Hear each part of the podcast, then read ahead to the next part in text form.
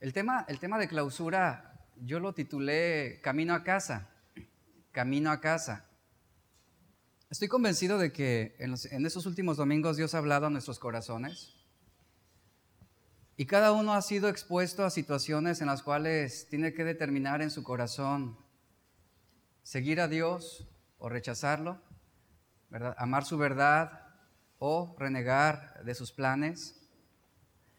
¿Y cuántas veces en la vida por alguna razón o por alguna experiencia, eh, fuimos convencidos de que estábamos haciendo lo correcto. Y si usted hace un recuento de lo que hemos visto, cada uno de los ejemplos que vimos en la Biblia, Pedro, Judas, ¿verdad? Eh, hablamos de Caín, hablamos de Aarón, hablamos este último domingo de Nabucodonosor. Eh, todos ellos fueron puestos en ese punto en el cual deberían o tenían que decidir qué es lo que harían. Seguir en pos de sus planes o abandonar sus planes y seguir los de Dios. Y muchas veces nosotros en la vida creemos y, nos convencemos de que estamos haciendo lo correcto, pero pasa el tiempo o uno ve los resultados y las consecuencias y descubres que estabas equivocado. Y es en ese punto donde regresas a casa donde arrepentimiento es una palabra que hace referencia a volvernos a Dios. El arrepentimiento es un cambio en la manera de pensar y en el corazón implica apartarnos de nuestros planes y volvernos a Dios en busca del perdón. Uno de los problemas que surgen de la religión inventariada es la confianza que se tiene en el registro de nuestras buenas obras. Lo podemos ver en el Nuevo Testamento, los creyentes judíos, eh, los doce apóstoles y aquellos que posteriormente fueron llamados de entre los esparcidos de Israel, estaban tan apegados a la idea de que la salvación era de los judíos y que nadie, sino los discípulos de Abraham, por lo menos los circuncidados, podían ser salvos. Ese era el pensamiento que ellos tenían. Ellos no aceptaban la idea de que Jesús o que Dios hubiera eh, establecido un plan para que el Salvador pudiera alcanzar también a los gentiles y que a través de Jesús todas las naciones de la tierra fueran benditas, que todos los pueblos de la tierra recibieran la bendición de la salvación de Dios, ya no exclusivamente los judíos. Y hemos visto en estos últimos domingos cómo el poder de la gracia de Dios puede ser incontenible. Recordemos a aquellos judíos que les era perturbador que los, que los gentiles pudieran ser alcanzados por la gracia de Dios. Era algo que ellos no concebían y en sus corazones mismos lo rechazaban e, este pensamiento. Pedro, por ejemplo, no pudo exonerarse a sí mismo hasta no haber referido plenamente el asunto y haber declarado que Dios se, le apareció en una visión diciéndole, Pedro, lo que Dios limpió, no lo llames común. Eso es lo que el Señor ha enviado y Pedro entiende que la salvación se extendía más allá de los argumentos que él podía establecer. El Señor le ordena a Pedro predicar el Evangelio a Cornelio, a toda su casa, y eso se hicieron ya que eran creyentes y finalmente ahí es donde los gentiles también reciben la maravillosa gracia de Dios. El poder de Dios para salvación fue tan grande, vemos en la Biblia, que muchos judíos no pudieron resistirse al poder del Evangelio. Y aún, y con todas sus tradiciones, con su educación y con toda su religión, vemos cómo en la Biblia encontramos que de inmediato asumieron las verdades del cristianismo. Y, dice eh, en Hechos que los discípulos glorificaron a Dios diciendo, de manera que también a los gentiles ha dado Dios arrepentimiento para vida. Uno de los engaños más comunes dentro del cristianismo es que un arrepentimiento eh, se puede considerar desde una perspectiva solamente moral. Hay personas que al escuchar una enseñanza que confronte, por ejemplo, su vana manera de vivir, su corazón pudiera expresar o sentir ciertas reacciones o emociones. Un corazón podría sentirse agitado, conmovido ante la exposición de la verdad de Dios. Y esto aún podría provocar en aquellos que escuchan un cierto temor involuntario de ir en pos de esa verdad. Usted puede experimentar una serie de emociones superficiales cuando Dios habla por su palabra, cuando el Señor nos ministra, podemos llegar a un punto de sentirnos acorralados por el peso de la verdad. Y cuando Dios habla por su palabra, sí, efectivamente algo empieza a incomodarnos, algo empieza a suceder en nuestro interior y, podemos ver ojos derramando lágrimas, podemos ver gente de alguna forma eh, expresando, ¿verdad?, su agonía, su sentir. Y, hay, hay, personas que pueden llegar a sentir hasta una profunda depresión y conmovidos ante la fuerza de la verdad de Dios que está confrontando.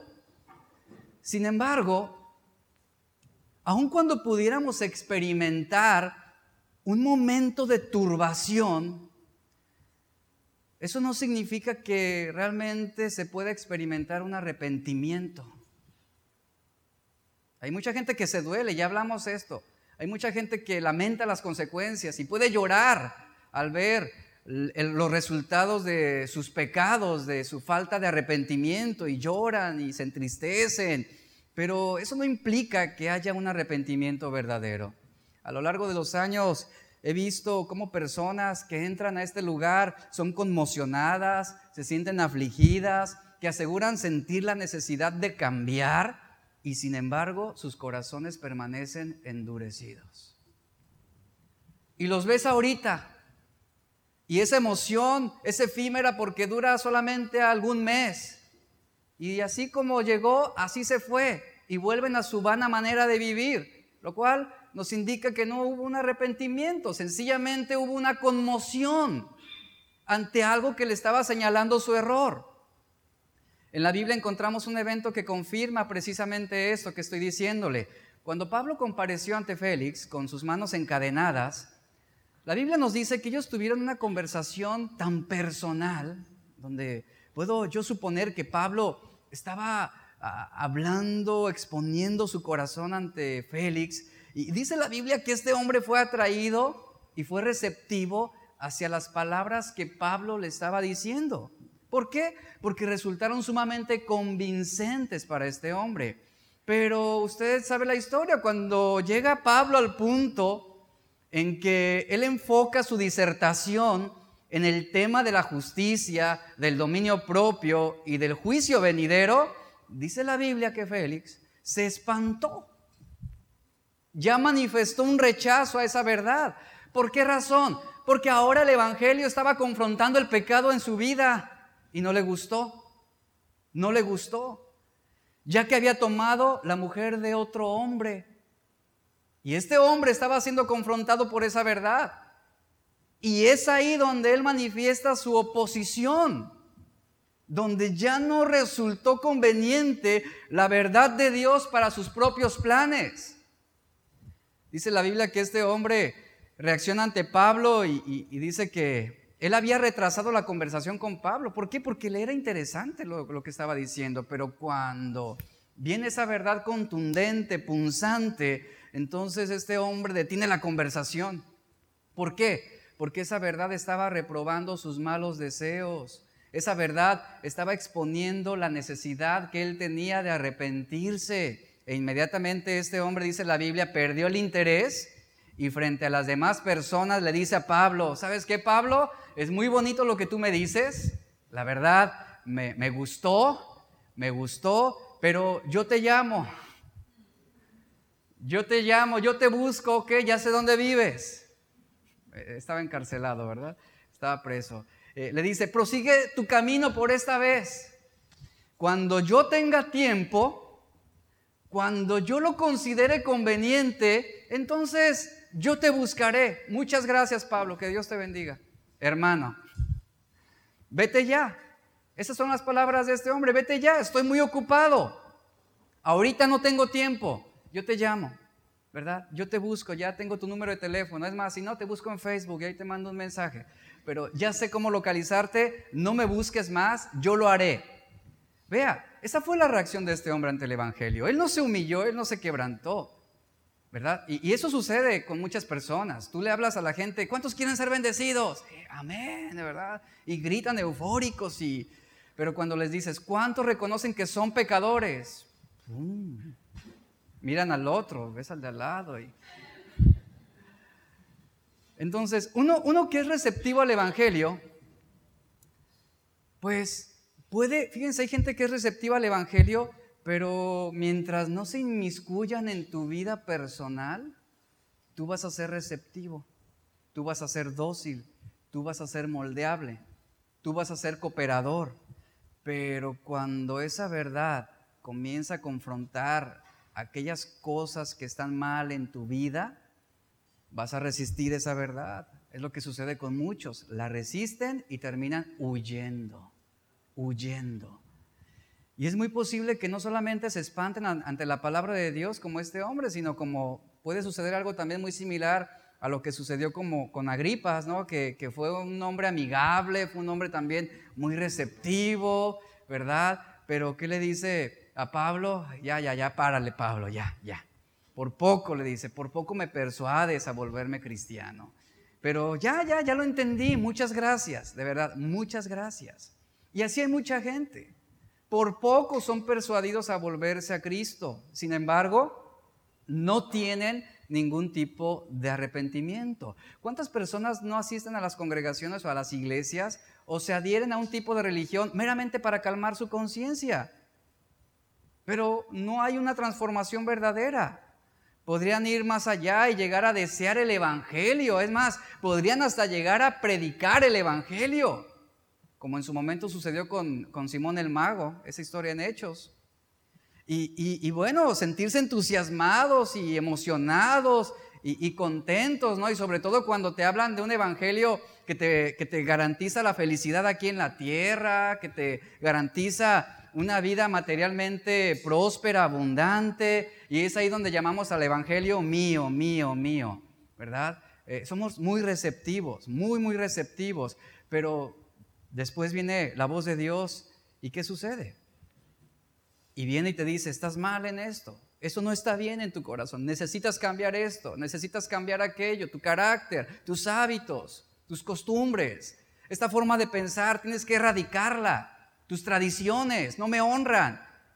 Y somos incomodados, ¿por qué? Porque exige un cambio de vida, exige un cambio de hábitos, exige un cambio de mentalidad. Y, es ahí donde resistimos a esa verdad de Dios y nos quedamos intranquilos. Y mientras ese texto poderoso es predicado, somos conmocionados y nos gusta, pero si nos confronta, lo evadimos. Y bueno, hay, gente que también en ese sentido podrían venir a la iglesia y bueno, y que vienen a las iglesias y escuchan el Evangelio y dicen, sí, eso que están diciendo es verdad, yo creo lo que me están diciendo, eso que me están predicando es cierto. Pero ¿saben? Es algo que entra a los oídos. Pero esa verdad tiene que entrar en nuestro corazón antes de que nosotros podamos realmente arrepentirnos y volvernos a Dios, antes de poder cambiar nuestra mentalidad para que Dios sea glorificado. Incluso hay gente que puede caer de rodillas en oración y que puede suplicar y que puede pedir con labios aterrados diciendo, ayúdame, ayúdame, ayúdame, pero después de todo se comportan como, como si no fueran hijos de Dios. Y muchos podrían ser como Agripa. ¿Qué le dijo a Pablo? Bueno, está bien, pero por poco, dice. Casi, poquito, y me persuades a ser cristiano. Sin embargo, igual que Agripa, podrías no pasar más allá del por poquito, ¿no? Por poco soy cristiano. Este hombre Agripa estaba casi persuadido a ser cristiano, casi plenamente convencido, pero no se convenció, no se arrepintió. Entonces, en la fe cristiana no hay, estoy casi arrepentido. Estoy eh, casi convencido, pero aún no tanto. Eso no existe en el Evangelio. O, te has arrepentido o no te has arrepentido.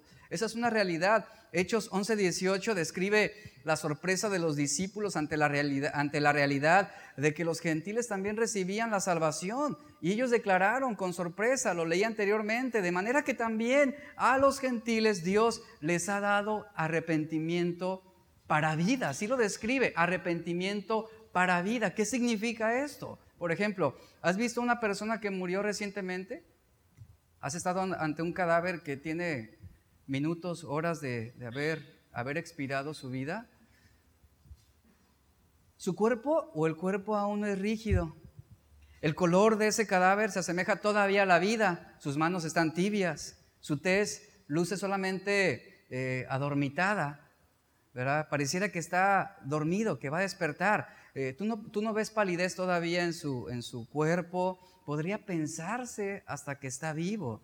Y pareciera que si lo agitamos, abriría nuevamente los ojos. ¿Por qué? Porque todo está íntegro.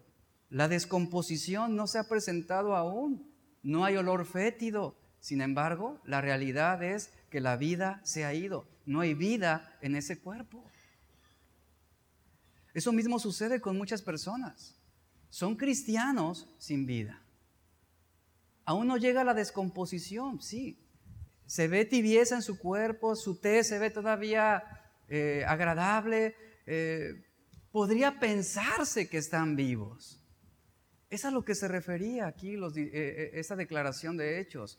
Dios ha dado arrepentimiento para vida. Y sabes, hay cristianos sin vida. ¿A qué me refiero con esto? Que hacen buenas obras, pero no tienen vida. Que podrían sentir remordimiento, pero no arrepentimiento para vida. Hay gente que tiene miedo del infierno sin temer a Dios. Tienen miedo del castigo, pero no de sus malos pensamientos. La Biblia nos dice en Marcos 16, 16, el que creyere será salvo. Y cuando dice esto, incluye el grado más pequeño de fe. ¿Se dan cuenta que Dios no, nos exige una fe mayor o una fe perfecta? Si tu fe fuera como un qué? Grano de mostaza. El que creyere será salvo. Ezequiel 18:32 dice, convertíos pues y viviréis. ¿Sabes a qué se refiere aquí? Que sin importar el tamaño de tu culpa, la invitación es volvernos a Dios cambiar nuestros planes, regresar a casa. También cuando nos dice en Hechos 3:19, arrepentíos y convertíos para que sean borrados vuestros pecados. ¿Sabes algo? Aquí incluye al hombre que tiene el grado más bajo de arrepentimiento real. Así es como iniciamos en la fe cristiana. Él no está demandando la perfección de nuestra parte. Dios no está esperando una perfección moral ni espiritual. Él está diciendo, acércate a mí, yo me, yo me acercaré a ti. Muéstrame un corazón contrito y yo volveré a ti. Eso es lo que Dios quiere. Cuando el hijo pródigo regresa a la casa del padre, el padre no esperó que el hijo viniera con todo su esplendor, ¿verdad? Que el hijo viniera eh, habiendo recuperado esa posición que tenía de honor. ¿Cómo llegó el hijo pródigo? Denigrado, humillado, sin nada prácticamente pero con un corazón deseoso de volver a casa. Y, esto sucede en nuestra vida. Y aquí yo quiero hacer brevemente, ya como conclusión de este tema, que hagamos una evaluación sobre la condición de nuestro corazón con respecto al arrepentimiento. Realmente el arrepentirnos, ¿qué implica? ¿Qué significa? alguien, alguien me ha preguntado, ¿hay alguna evidencia donde podamos determinar si una persona verdaderamente se ha arrepentido? Eh, sí, hay indicios que nos pueden ayudar a orientarnos y a evaluarnos. Número uno, un aborrecimiento al pecado mismo. Un aborrecimiento al pecado mismo. Es decir, una persona que se ha arrepentido no es alguien que aborrece las consecuencias solamente. Aborrece el pecado. El pecado no aborrece solamente los resultados. Quien no lo aborrece, ¿cuál es la contraparte? Terminará amando el pecado. O lo aborreces o lo amas. Aquí no es de que, bueno, casi amo a Dios. Eso no existe. Tampoco existe el casi amo el pecado. O amas a Dios o amas al pecado. No puedes servir a dos señores. O sirves al uno o sirves a otro. Y quien no considera el pecado su enemigo, ¿en qué lo va a convertir? En su amigo. ¿Y la demanda de Dios cuál es? Dice Ezequiel 20, 43, acompáñeme ahí por favor. La demanda de Dios es muy clara, muy, muy clara. Dice este versículo, Ezequiel 20, 43, se acordarán de sus malas conductas, lo estoy leyendo en una versión actualizada, y de todas sus malas acciones por las que fueron rechazados. Y dice, y sentirán aborrecimiento de ustedes mismos a causa de todos sus pecados.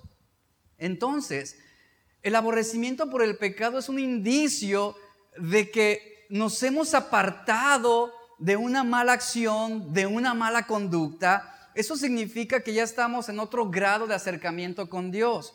Cuando hay, una, cuando hay un arrepentimiento genuino, podemos decir como el salmista en el Salmo 119, 104, he aborrecido todo camino de mentira.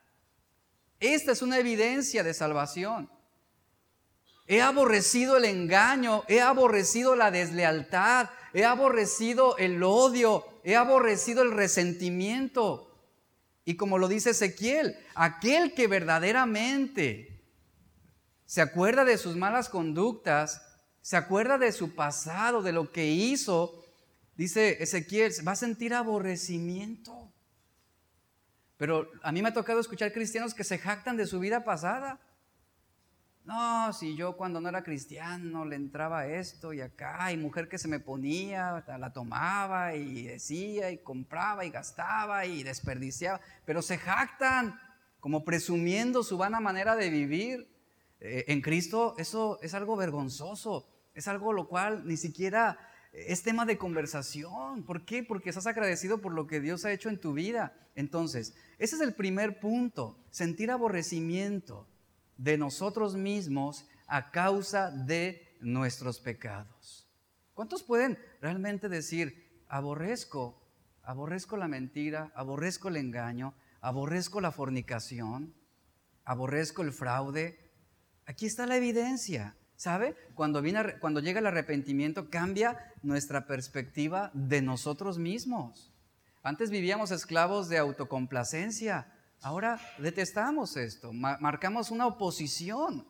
Antes hacia el pecado éramos amigos del pecado, pero ahora en Cristo, si realmente ha habido un arrepentimiento, ahora el pecado se constituye nuestro enemigo.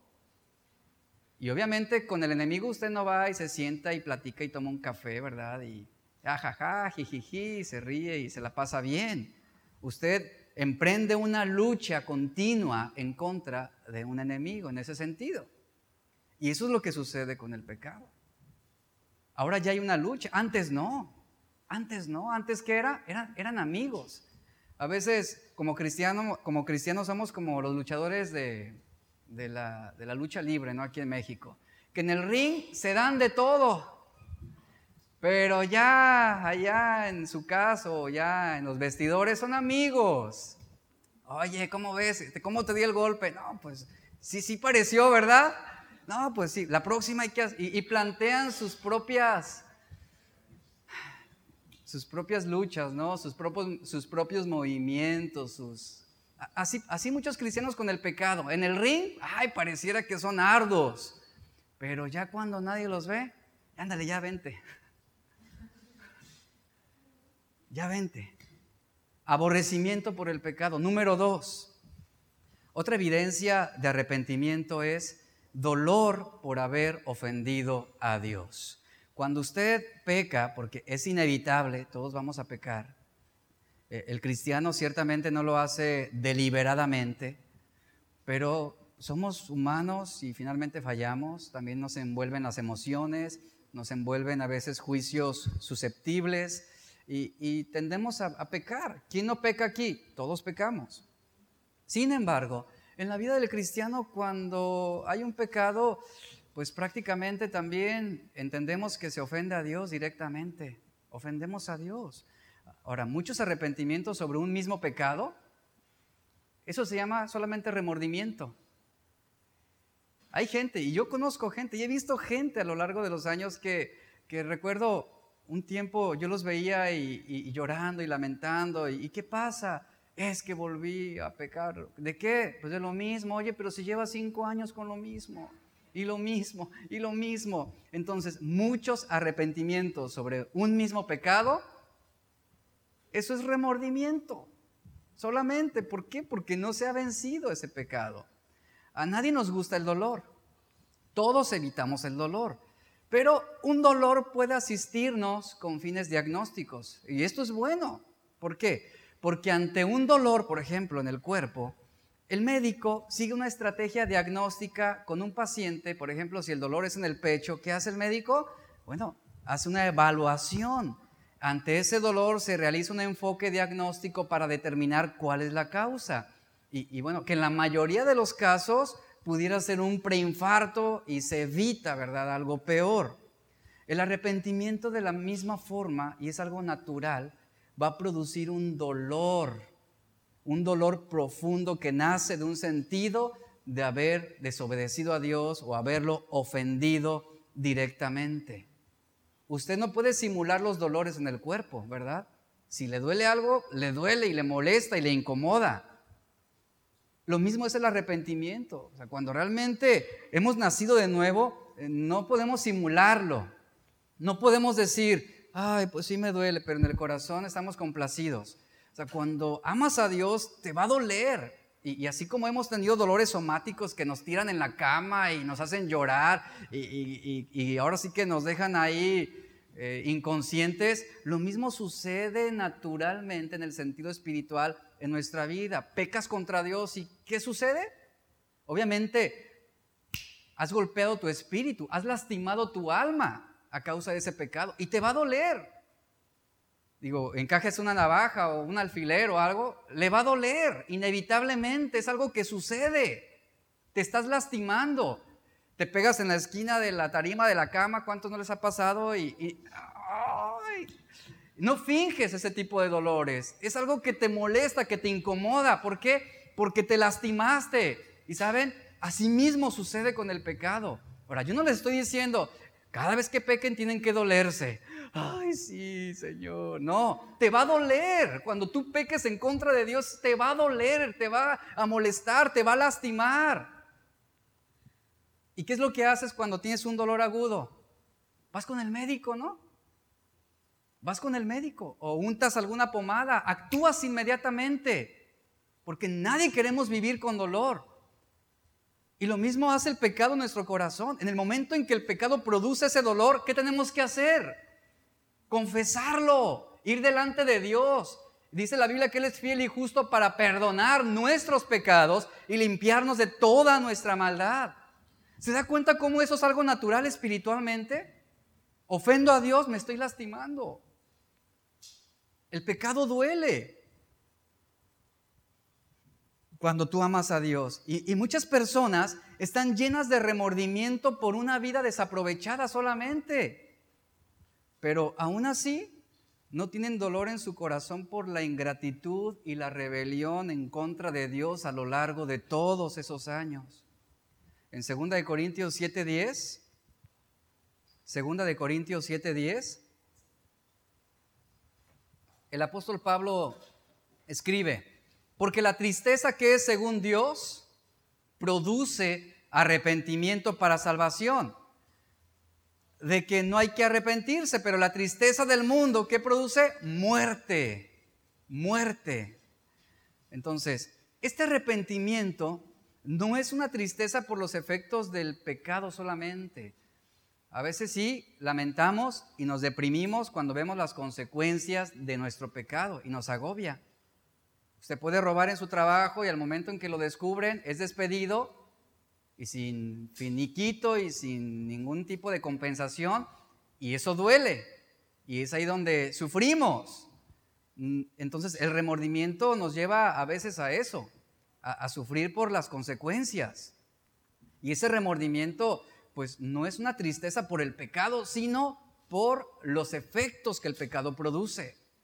Porque cuando son descubiertos es que quedamos acorralados y quedamos vulnerables.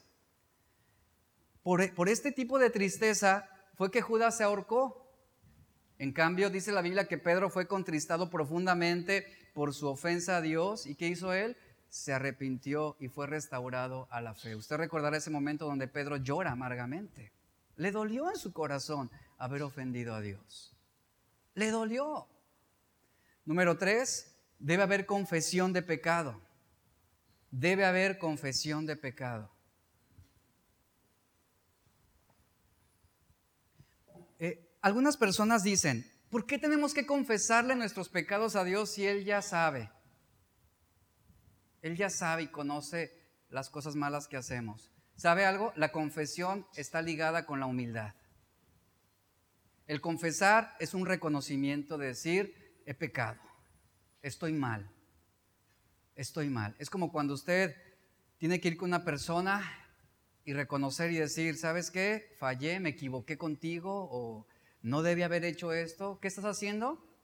Estás reconociendo y eso está ligado con la humildad o con la humillación. Entonces, esto mismo sucede eh, respecto a nuestra relación con Dios. Debemos confesar nuestros pecados. Esto habla de la humildad en nuestro corazón. Usted no puede venir con Dios y decirle, pues ya, ya conoces todo. Ya, ya lo sabes. ¿Me perdonas? Así no funciona esto. Usted va con Dios y reconoce y confiesa y dice, lo he hecho otra vez. He hecho lo que no debía hacer y te pido perdón. Y es maravilloso también cuando hay un corazón sincero, como la gracia de Dios posa sobre una persona para restaurarla y para perdonarla. Dice Proverbios 28, 13, el que encubre sus pecados no va a prosperar, no va a prosperar. ¿Cuántas veces no estamos convencidos de estar haciendo lo correcto, que fue la pregunta inicial, para después darnos cuenta eh, de que en realidad vivíamos equivocados? Por ejemplo, la vida de David usted lo puede leer en la escritura, la vida de David parecía ejemplar, parecía una vida equilibrada. Sin embargo, vemos en la Biblia cómo eh, su confianza interna se apoyaba en un simiente débil, endeble. Él estaba convencido, él estaba convencido que escondiendo su pecado de adulterio y homicidio, él podría contrarrestar las consecuencias sin embargo, ¿qué sucede?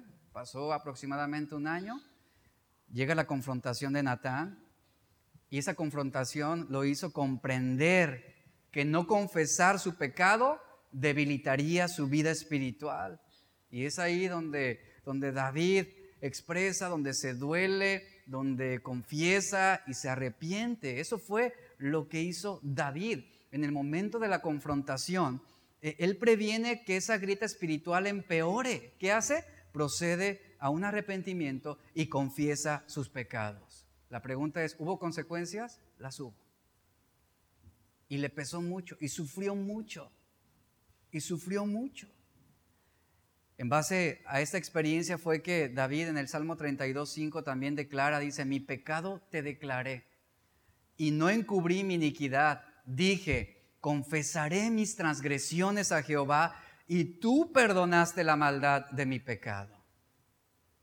¿Cuántos saben que, Dios es grande y poderoso para perdonar cualquier pecado? Cualquiera. Aún los pecados innombrables, inimaginables, como lo vimos en la historia de este hombre la semana pasada, de Dahmer. Su gracia cubre toda nuestra maldad. ¿Qué tenemos que hacer? ¿Qué es lo que pide la Biblia o qué es lo que nos dice la Biblia acerca de la evidencia de un nuevo nacimiento, confesar nuestros pecados. Pero ¿saben algo? Lamentablemente mucho tiene que ver el orgullo que nos impide. ¿Por qué? Porque nuestro orgullo se niega fuertemente a admitir que estamos equivocados. El orgullo te va a decir, no, no, no, tú estás bien. Tú estás bien, tú eh, eh, vives feliz, Sí, sí, me siento bien, vivo feliz, estoy contento. Ah, entonces, ¿estás bien? No le estás haciendo daño a nadie, no estás lastimando a nadie, no estás afectando a nadie. ¿Cuál es el problema? Y ahí está el orgullo como consejero nuestro. Pero tenemos que destronarlo y tenemos que estar dispuestos aún esto, a reconsiderar que fallamos, dispuestos a reconsiderar que no hacemos todo bien y que por mucho que nos esforcemos, si en algún momento vamos a terminar haciendo lo incorrecto y lo indebido delante de Dios. Qué difícil es admitir que estamos equivocados. Y el orgullo ha llevado a muchas naciones a una guerra sin necesidad, a una guerra injustificada. ¿Todo por qué? Por demostrar sencillamente que uno tiene la razón y que el otro está equivocado. Demostrar simplemente que uno tiene más poder que el otro y, es así como se lo demuestra. debemos admitir que estamos equivocados. Debemos ser humildes para cambiar nuestros planes cuando sea necesario. Siempre. Si tomaste la ruta incorrecta, ¿qué haces? Te retornas, te devuelves, corriges tu rumbo. Efectivamente, tendrás a la esposa a un lado diciéndote, ya ves, te dije que no era por ahí. Y dices, sí, está bien, reconozco. Y recuerde, el primer paso hacia el perdón, ¿cuál es? No es venir a la iglesia. El primer paso hacia el perdón no es agarrar tu Biblia y leerla. El primer paso hacia el perdón no es decir, bueno, ahora sí voy a, voy a dejar de emborracharme, voy a dejar de fumar, voy a dejar de decir groserías, voy a dejar de decir mentiras. No, el primer paso para el perdón es la confesión. es la confesión de nuestro pecado. Y cuando Dios cubre nuestro pecado, obtenemos gozo por nuestra salvación. Salmo 51, 12, el mismo David fue algo que él experimentó personalmente. Siguiente, la siguiente evidencia de un verdadero arrepentimiento es abandonar, abandonar definitivamente el pecado. Es decir, trabajar como una meta continua, abandonar definitivamente el pecado. ¿Cuántos pecados queridos, íntimos, mantenemos como amigos en el corazón? Y los vemos como no nocivos. En el Nuevo Testamento hay tres palabras griegas que presentan las diferentes fases de un arrepentimiento verdadero. La primera palabra es metanoeo. Esta palabra significa un cambio en la manera de pensar. Repito, metanoeo, que significa un cambio en la manera de pensar. Esta palabra, por ejemplo, la encontramos en Mateo 3.2, donde Jesús dijo, arrepentíos porque el reino de los cielos se ha acercado. El llamamiento de Jesús era cambien su manera de pensar. ¿Con respecto a qué? Con respecto a Jesús, en ese, en, ese contexto. La segunda palabra es metanolomai, metanolomai, que significa un cambio en la manera de sentir. Note el proceso. Cambiamos nuestra manera de pensar, cambiamos nuestra manera de sentir. Esta palabra la encontramos en Mateo 27.3, cuando Judas, dice la Biblia, Judas devolvió arrepentido, ahí está la palabra, las 30 piezas de plata a los sacerdotes. Judas manifestó un cambio de sentir, por eso él regresa ese dinero con el cual fue pagada su traición. Y la tercera palabra es metanoia, que significa un cambio en la manera de vivir. Eh, esta palabra la encontramos en Mateo capítulo 3, versículo 8, que dice, haced pues frutos dignos de arrepentimiento. Note el proceso. El arrepentimiento se establece sobre esas fases.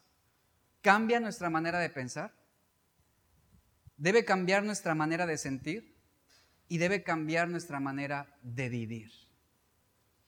Se lo voy a ilustrar de la siguiente forma. Se me hizo un ejemplo muy, muy apto para esto, de cómo esas tres fases entran. He hablado con personas que me dicen, necesito cambiar mi alimentación para vivir mejor y más años. ¿Ok? Yo les he preguntado, ¿y quieres vivir más años? No, pues que sí. Ok. ¿Qué tienes que hacer? ¿Qué tienes que hacer? Usted tiene una necesidad de cambiar. Y bueno, su pensamiento está cambiando. Pero para lograrlo, debes ordenar primero tu vida. Y es un proceso el cual inicia así. Ahora, ¿usted está consciente sobre el daño que está produciendo en su cuerpo, por ejemplo, las grasas hidrogenadas, el azúcar, las harinas blancas, los refrescos, las bebidas azucaradas? Hay un cambio de pensamiento respecto a la alimentación. Y su manera de pensar ya ha cambiado. Ahora ve la necesidad de proceder a hacer los cambios necesarios. Usted ya se informó sobre el tema, tu pensamiento ahora adquiere una nueva perspectiva, tú quieres sentirte mejor, quieres, prolongar tus años de vida, pero para poderlo lograr, ¿qué tienes que hacer? no es suficiente solo cambiar tu manera de pensar, tienes que cambiar tus hábitos. ¿Y qué implica cambiar los hábitos? Lo que no queremos, sacrificarnos, dejar de comer lo que nos gusta, dejar de vivir como vivimos. No queremos. Pero ahí está esa primera fase, cambio de pensamiento. Ok, ahí estamos en la primera fase. La siguiente fase, ¿cuál es? Cambiar tu manera de sentir. Y aquí entramos a una etapa difícil. ¿Por qué? Porque aquí entramos en la segunda etapa de asimilación. Asimilación. Una cosa es pensarlo, otra cosa es asimilar. Estás convencido de que comer saludablemente es benéfico, ya llegaste a este punto. Sin embargo, el proceso de transición no es fácil, no será fácil. Y más si te vas a las muestras gratis de Costco. La otra vez yo fui y me encontré el pastel de tres leches y dije, no, corre. ya había llegado a mi cuota del día de... Pero va a ser una, etapa de sacrificio. Ahora, la gente se emociona y dice, sí, voy a cambiar mi alimentación y voy a hacer esto y voy a hacer lo otro, pero cuando entran en esa transición y lo primero que tienen que dejar es el refresco, ay, dicen, ay, está difícil, ¿no? ¿Y saben algo? Conforme tú avanzas en el proceso, las cosas no van a ser muy buenas. Yo quiero decirte esto, inicia un sufrimiento. ¿Por qué? Porque al momento que tú quitas los malos alimentos, se inicia una alteración patológica. Es decir, tu cuerpo entra en un proceso de ajustes. ¿Y qué sucede? Comienzas a sentir dolor de cabeza, mal humor, debilidad, cansancio, hasta momentos depresivos, de verdad, por ese ajuste. Ahora, esto no suena bueno y es algo que nadie queremos. Pero ¿por qué sucede? Porque tu cuerpo está acostumbrado a una ingesta elevada de azúcares, de grasas trans, de carbohidratos malos, que mantenían a tu cuerpo siempre estimulado. ¿Te has preguntado por qué los alimentos malos saben tan bien? Es la analogía con el pecado. Por eso mucha gente dice, ¿debo dejar el pecado? ¿Debo dejar de hacer lo malo si sabe tan bueno? Mira, los alimentos malos saben buenos por esa, por esta razón. ¿Por qué la comida, la comida poco saludable es tan deseable? Hay una respuesta para, esta, para esto neurológicamente. Cuando nuestro cerebro clasifica una comida como no nutritiva, se estimulan los receptores de sabor, lo que lleva a nuestro cerebro a pensar que eso malo es lo que realmente es placentero. Ahora, el olor incita, ¿cierto? O sea, usted huele algo y, ¡ay, qué rico! El olor incita nuestro antojo y se hace más difícil de poder resistir lo que queremos comer. Ahora, nuestro cerebro relaciona la comida poco saludable como algo más deseable o algo más placentero, aunque no sea buena. Hablando de una hamburguesa, hablando de un tocino frito, ay, se, ay, hablando de tacos de tripita. Y dice, o cuando abre el, refresco o la Coca-Cola y dice, ah. O sea, se estimula, ¿no? Y, y, tú dices, no, dices, no voy a poder. Pero en este proceso, ese es el proceso de asimilación. Y luego ves a, a un lado ahí tu lechuga con un jitomate y dices, ¿en serio? ¿Es necesario esto? Bueno, si realmente quieres cambiar tu forma de vivir, sí es necesario, en, en, algunos sentidos, ¿no? Y aquí es donde ya entras tú en ese proceso de lucha en contra de la tentación. Por ejemplo, vas al súper y tienes que alejarte lo más posible de los alimentos hipercalóricos. ¿Cuáles son estos? Los que tienen poco contenido de nutrientes, que alteran tu mecanismo de saciedad y que te hacen comer más de lo que necesitas, convirtiendo en grasa corporal ese exceso de calorías. Y dices, ¿en serio todo eso? Sí, ese es el proceso de asimilación. Y aquí es donde muchos tiran la toalla.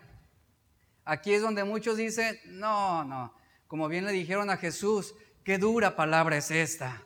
Bueno, pues si quieren, también váyanse. Y hay muchos que quedan tirados y noqueados. ¿Y la tercera fase cuál es?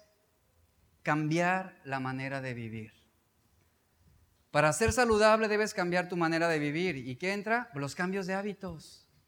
Cambios de hábitos. ¿Qué tienes que hacer? Bueno, a realizar actividades físicas, ejercicio, controlar tu colesterol, comer mejor, tomar mucha agua, eh, comer frutas y verduras, regular tus porciones. Aquí entra también algo que regular tus porciones y llegar a un momento en que tu cuerpo te demande una mejor alimentación.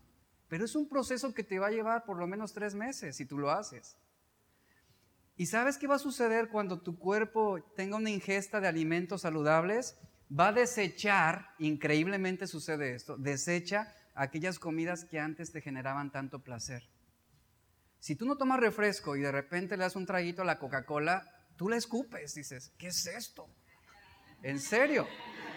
¿De verdad? ¿No me creen? Tráiganme una. Tráiganme una ahorita y yo se la... Y aquí la voy a escupir. Pero miren, esto es para animarlos. ¿Y saben algo? Así, ese es el proceso del arrepentimiento. Muchos dicen, sí, quiero cambiar, necesito cambiar.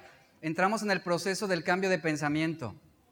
Pero cuando comienzas a asimilar lo que implica tu compromiso con Dios, muchos dicen, mm, no, no puedo. Mejor me quedo aquí en el camino. Pero ¿qué implica un cambio en la manera de vivir? Que te apartas del pecado, abandonas el pecado, confiesas tus pecados delante de Dios. Y, en este proceso es lo que entra el arrepentimiento. Sí, muchos cambian su manera de pensar, pero retroceden en el proceso de asimilación o, cambiar la manera de sentir. Y obviamente no quieren cambiar su manera de vivir. Y el arrepentimiento implica estas tres fases. No es solo decir, sí, quiero cambiar, voy a cambiar, sí, de veras, voy a cambiar. Eso no es arrepentimiento. Tienen que cumplir, cumplirse esas tres fases para realmente lograrlo. Ahora, eso es algo que es impulsado también por el Espíritu Santo. Él pone en nosotros tanto el querer como el hacer, dice la Biblia. Así que eso es lo que compete al arrepentimiento verdadero. Ahora, en el arrepentimiento verdadero, como lo mencioné, se tienen que dar esas tres fases para denotar un cambio verdadero. Muchos experimentan un cambio en su manera de pensar y nada más. Son educados, dicen gloria a Dios, ¿verdad? Saben la diferencia entre el bien y el mal, pero continúan desobedeciendo a Dios. Algunos hasta se sienten inquietos y les llega a remorder la conciencia. Sí, cambia su manera de sentir con respecto al pecado. Ahora se frenan un poquito, pero finalmente siguen pecando y se permiten seguir haciendo lo malo. Y hay otros que se reforman, que se autocambian, se autotransforman, pero no por amor a Dios, no por amor a Dios y aborrecimiento por el pecado, sino por conveniencia o, moralmente se cambian solamente, pero es el proceso. El cambio de vida lo va a dar Dios. El Evangelio, dice la Escritura, es el poder de Dios para salvación. Proverbios 28, 13 nos dice, el que encubre sus pecados no prosperará, no prosperará, mas el que los confiesa y se aparta de ellos, ¿qué sucede? Alcanza misericordia. Si yo realmente aborrezco el pecado, y me duelo por el pecado, ¿cómo voy a proceder? abandonarlo. Cambiaré mis planes. ¿Cómo voy a consentir prácticas y hábitos que están matándome? Esto mismo sucede en el aspecto espiritual. Y quiero terminar con esta historia. Un reo había sido sentenciado a morar por siempre en una vieja, sucia y oscura mazmorra no queriendo arrepentirse de su desatinada vida, orgulloso gritó que de alguna forma escaparía. El rey, en un acto de misericordia y de gracia, el rey le dijo que él estaba en la disposición de perdonar todo, de perdonarle todo, si encontraba la única salida existente. La celda de este reo tenía una roca suelta una ventana muy elevada y un registro de desagüe. El preso intentó llegar hasta la ventana. Después de algunas semanas, cuando finalmente lo logra, le llevó otros años aflojar los barrotes, solo para darse cuenta de que la altura era tal que le causaría la muerte en el momento al querer saltar. El desagüe no fue tampoco la respuesta, ya que si bien estaba abierto, pues él terminaría ahogándose antes de, llegar a tierra.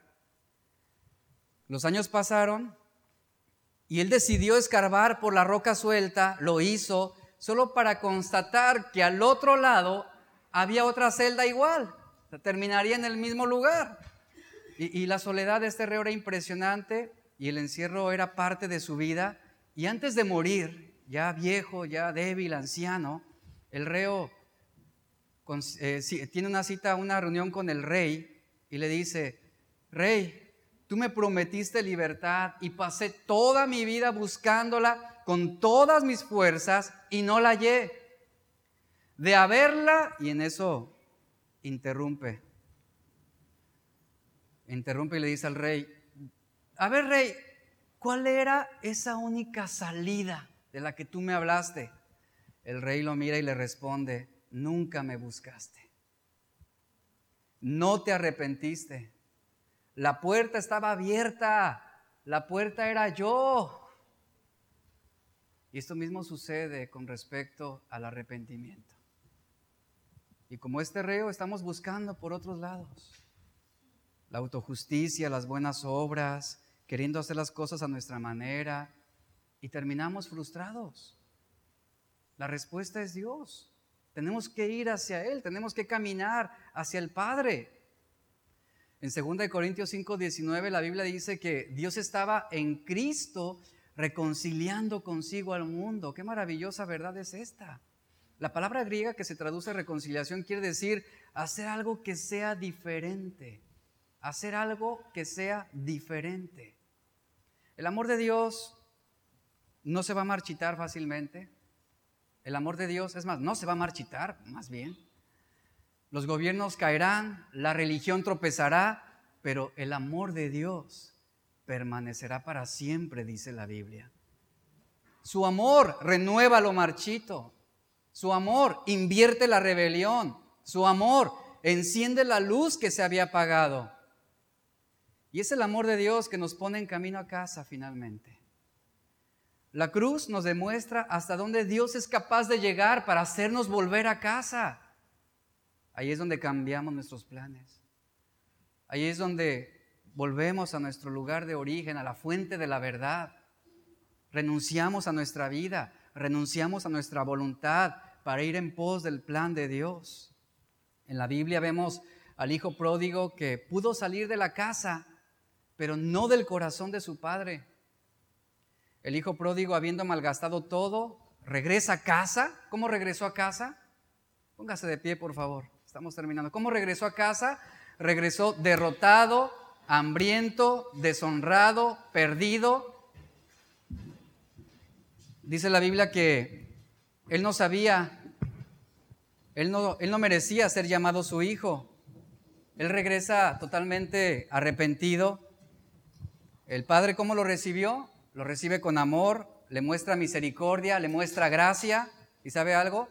La misericordia le dio al hijo pródigo una segunda oportunidad y la gracia le dio al hijo un banquete. ¿Qué aprendemos de todo esto? Cuando nos acercamos a Dios, no debes preocuparte por tener las palabras correctas, sino preocúpate por tener el corazón correcto. Él no busca en ti elocuencia, Él busca solamente en ti humildad, Él busca en ti honestidad, sinceridad. Y cada uno de nosotros conocemos nuestras debilidades y además conocemos las situaciones en las cuales nuestras debilidades son más vulnerables. ¿Qué tenemos que hacer? Mantenernos alejados. Alejarnos, apartarnos. Y aquí es donde lo que hemos hablado en estas ya 11 semanas Aquí es donde entramos en la bifurcación del camino y decimos, ¿qué vamos a hacer? ¿Qué voy a hacer? ¿Vendré a Dios arrepentido?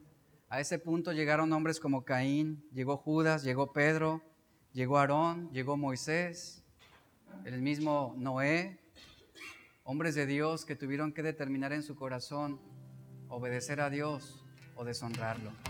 En ese punto llegó Sansón, ahí él tenía que decidir volver a casa o seguir en pos de sus propios planes. En ese punto también llegó Nabucodonosor y tantos hombres en la Biblia. Jonás fue otro hombre que llegó a ese punto en el camino, que tenía que decidir cambiar sus planes o seguir en pos de la rebelión en su propio corazón. ¿Qué va a hacer usted? ¿Qué hará usted en este momento? ¿Qué decisión vas a tomar? Cierre sus ojos, por favor. Padre, agradecemos, agradecemos tu amor y tu misericordia. Agradecemos, Dios, por tu bondad. Y hoy queremos, Señor, que que tú toques nuestros corazones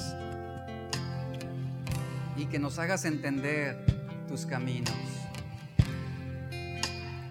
Hoy decidimos, Señor, ir en pos de tu verdad, decidimos ir en pos de tu voluntad.